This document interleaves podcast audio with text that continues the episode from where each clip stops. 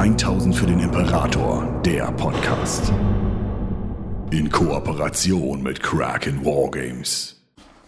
Hallo und herzlich willkommen bei 1000 für den Imperator und bei einem Why is it cool Ama Astarte. Dazu müsste man vielleicht erst einmal ähm, sagen, dass ich gerade das neue ähm, Birth of the Imperium Buch gelesen habe, wo es um Konstantin Valdora, die Custodian Guard und äh, das äh, letztendlich ja äh, den Fall der Thunder Warriors geht. Und ähm, eine der zentralen Figuren dieses Buches ist eben Amma Astarte. Wer ist sie aber jetzt und warum persönlich finde ich sie so cool? Naja, ich glaube, sie ist eine der ähm, sehr, sehr unbekannten und eigentlich auch fast völlig neuen Figuren des ähm, 41 oder 31. Jahrtausends eigentlich sogar und ähm, eben der Zeit des Großen Kreuzzuges und der Vereinigungskriege um Terra. Ähm, Amar Astarte ist eine Genschmiedin, die vom Imperator gefunden wird, ähm, während dieser den großen äh, den äh, Vereinigungskrieg auf Terra führt und beginnt Terra unter seiner Herrschaft ähm, ja, aus der Asche zu heben und das Imperium langsam aber sicher zu schmieden. Und sie ist ähm, eine Person, die ganz, ganz vielen von diesen ähm, Warlords, die über Terra gelebt haben, gedient hat und die in dieser Zeit auch bereits ähm, erste Supersoldaten erschaffen hat und erste Genexperimente durchgeführt hat. Sie selbst sagt in dem Buch allerdings, dass sie in dieser Zeit Monster erschaffen hat, die weit von dem weg waren, was eigentlich gewollt war. Und Amar Astarte wird vom Imperator entdeckt. Sie geht eigentlich davon aus, dass er sie umbringen wird, aber er stellt sie in seinen Dienst und bittet sie, ihm zu helfen, genetisch veränderte ähm, Übermenschen zu erschaffen. Und da kommt in diesem Buch eine sehr, sehr coole Passage vor. Äh, auch übrigens nur für den Fall, dass ich es nicht gesagt habe, Spoilers ahead. Ähm, ich werde natürlich über das Buch auch in großem ähm, Ausmaß reden und insofern wäre es für, vielleicht sinnvoll, wenn ihr es noch lesen und euch überraschen lassen wollt, dass ihr hier jetzt das Video stoppt. Solltet ihr das aber nicht machen wollen, ähm, gehe ich jetzt hier einfach weiter. Für mich einer der coolsten Momente war, ähm, dass sie eben als dieses unfassbar krasse Genie dargestellt wird, das ähm, in sich äh, sehr, sehr gefangen in einem Perfektionsanspruch ist und eigentlich diese genetisch perfekten Überwesen erschaffen möchte. Ganz ähnlich wie Fabius Bile eigentlich tatsächlich. Aber dass sie auch sagt, der Imperator braucht sie, nicht etwa deswegen, weil er die ähm, Thunder Warriors oder die Space Marines, die sie beide maßgeblich miterzeugt, nicht hätte selbst erschaffen können, sondern weil der Imperator unfähig ist, den notwendigen Kompromiss zu schließen. Weder die Thunder Warriors noch die Space Marines sind perfekt. Aber der Imperator, der so lange eben nach dem perfekten, nach dem unfassbar unwahrscheinlichen Ausgang strebt, ist in ihren Augen nicht in der Lage, den Kompromiss, den die gerade die Thunder Warriors ähm, darstellen, überhaupt einzugehen. Und dafür braucht er eben einen sterblichen, einen geringeren Geist.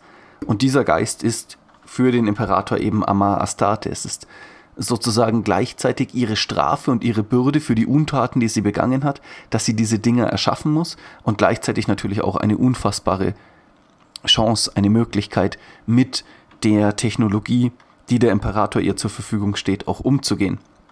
Sie selbst hat schon relativ früh eigentlich Kontakt zu eben den ähm, ältesten und größten Technologien der Menschheit, aber immer nur so bruchstückartig und teilweise eben auch ungenügend. Und erst in dem Moment, in dem ihr die Ressourcen des Imperators zur Verfügung stehen, gelingt ihr ein erster Durchbruch, der sich aber als ja letztlich gar nicht mal so ja, ähm, bahnbrechend erweist, denn es stellt sich relativ schnell raus, dass die Thunder Warriors hochgradig instabil sind, dass sie zwar einen großen Teil ihrer Menschlichkeit in ihrem Charakter und ihrer Persönlichkeit erhalten haben, dass aber dieses äh, böse Blut, wie die Thunder Warriors selbst es nennen, teilweise erschreckendste Ergebnisse produziert, von seelischer und psychischer Instabilität bis auch ganz praktisch einfach zu der Tatsache, dass sie durch ähm, ja, übertriebenes Muskelwachstum, durch krebsartige Geschwüre oder derartige Dinge einfach weit vor ihrer Zeit sterben.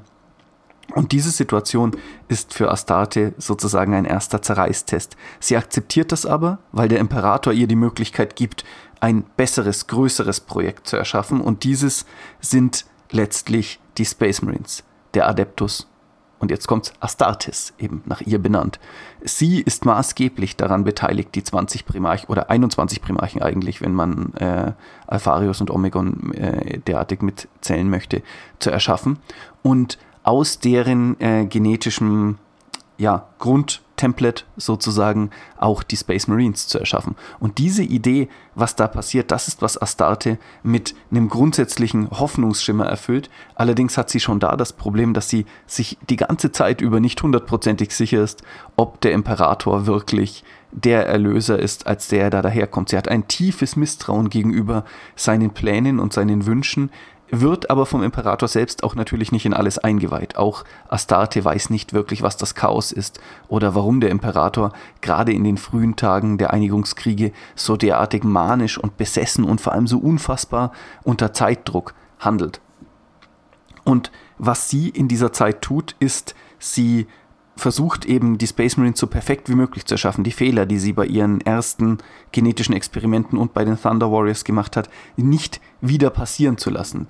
Sie stellt aber auch fest, dass die Thunder Warriors alleine aufgrund ihrer Genetik nicht hundertprozentig befehlbar sind und hofft eben bei den Space Marines, die sie als wesentlich disziplinierter und loyaler erschafft, das in irgendeiner Art und Weise ausgleichen zu können.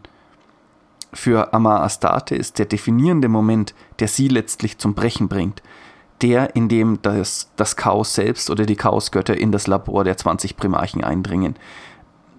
Sie verliert an dem Tag letztlich alle Hoffnung und ihr Herz zerbricht, als man ihr ihr großes Projekt und ihren einzigen Hoffnungsschimmer auf Perfektion wegnimmt.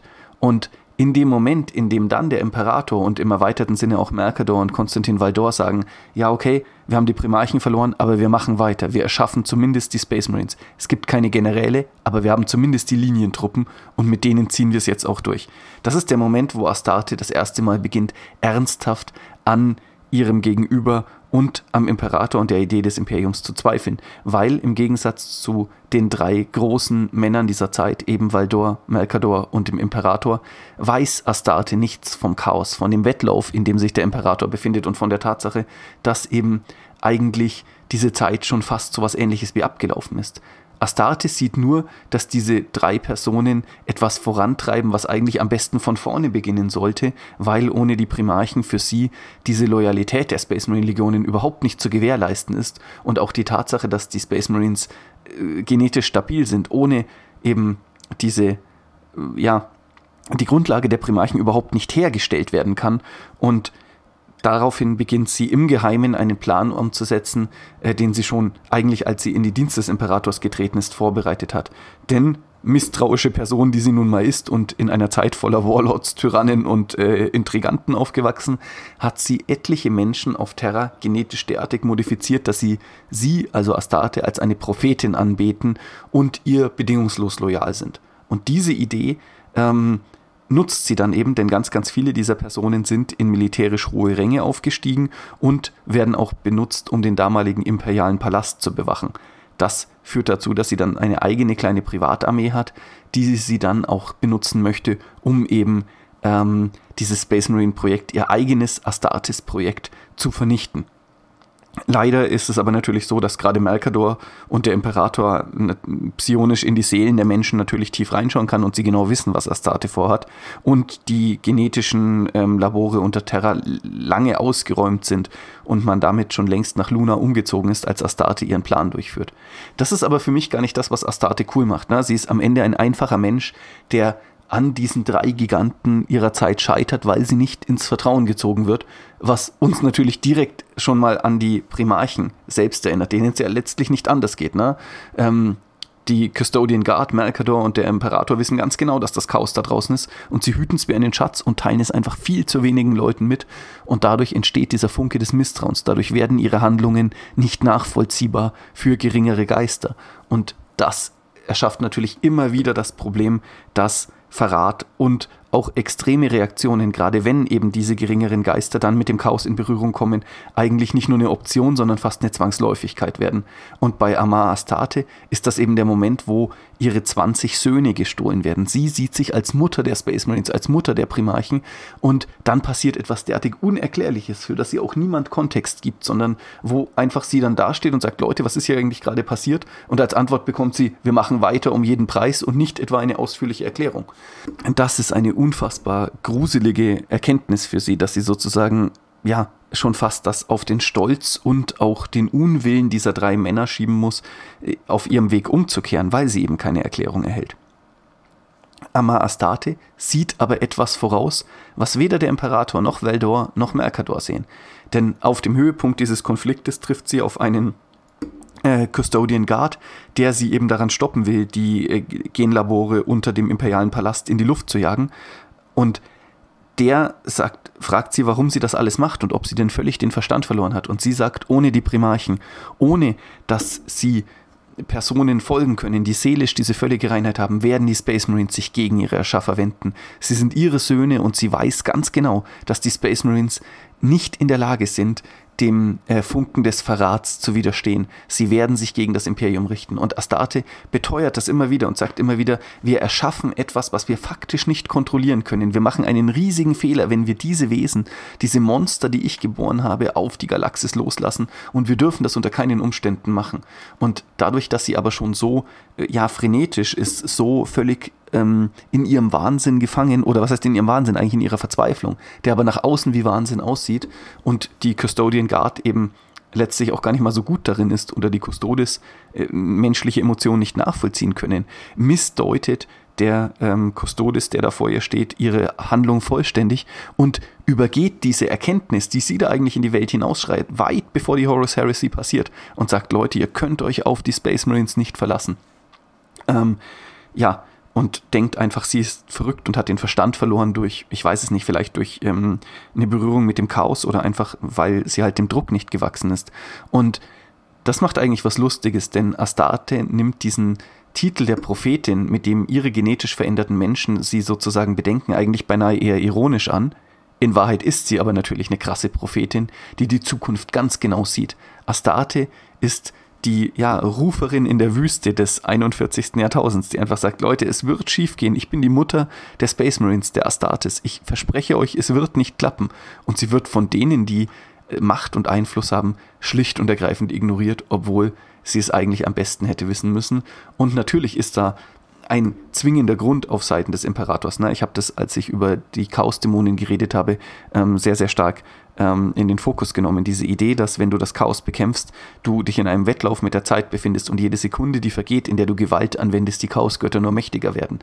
Aber nichtsdestotrotz wird Astarte hier einfach ignoriert und das macht sie für mich zu einer so unfassbar coolen Figur, bei der ich richtig, während ich dieses Buch gelesen habe, ernsthaft mitgefiebert habe. Die Idee, dass sie mh, mm, äh, versucht, ihre Sünden, die sie eben während, der, ähm, dunkel, während des dunklen Zeitalters begangen hat, wieder gut zu machen und letztlich versucht hat, nur eine moralisch sinnvolle Entscheidung in einer Zeit zu treffen, in der das eigentlich gar nicht mehr möglich war und dann vor dem Problem steht, dass sie eigentlich ihre eigene Schöpfung zweimal vernichten muss. Sie muss einmal dabei zusehen, wie die Thunder Warriors von den Custodes ausgelöscht werden äh, und ein zweites Mal muss sie ertragen, dass die Space Marines für sie völlig offensichtlich versagen werden und ihre letzten Gedanken eigentlich trotz allem hoffnungsvolle sind. Denn sie denkt ja, dass ähm, sie mit der Explosion der Genlabore unter dem imperialen Palast, die ihr dann tatsächlich eben auch gelingt, ähm, eigentlich das Projekt vernichtet hat. Sie stirbt und hofft,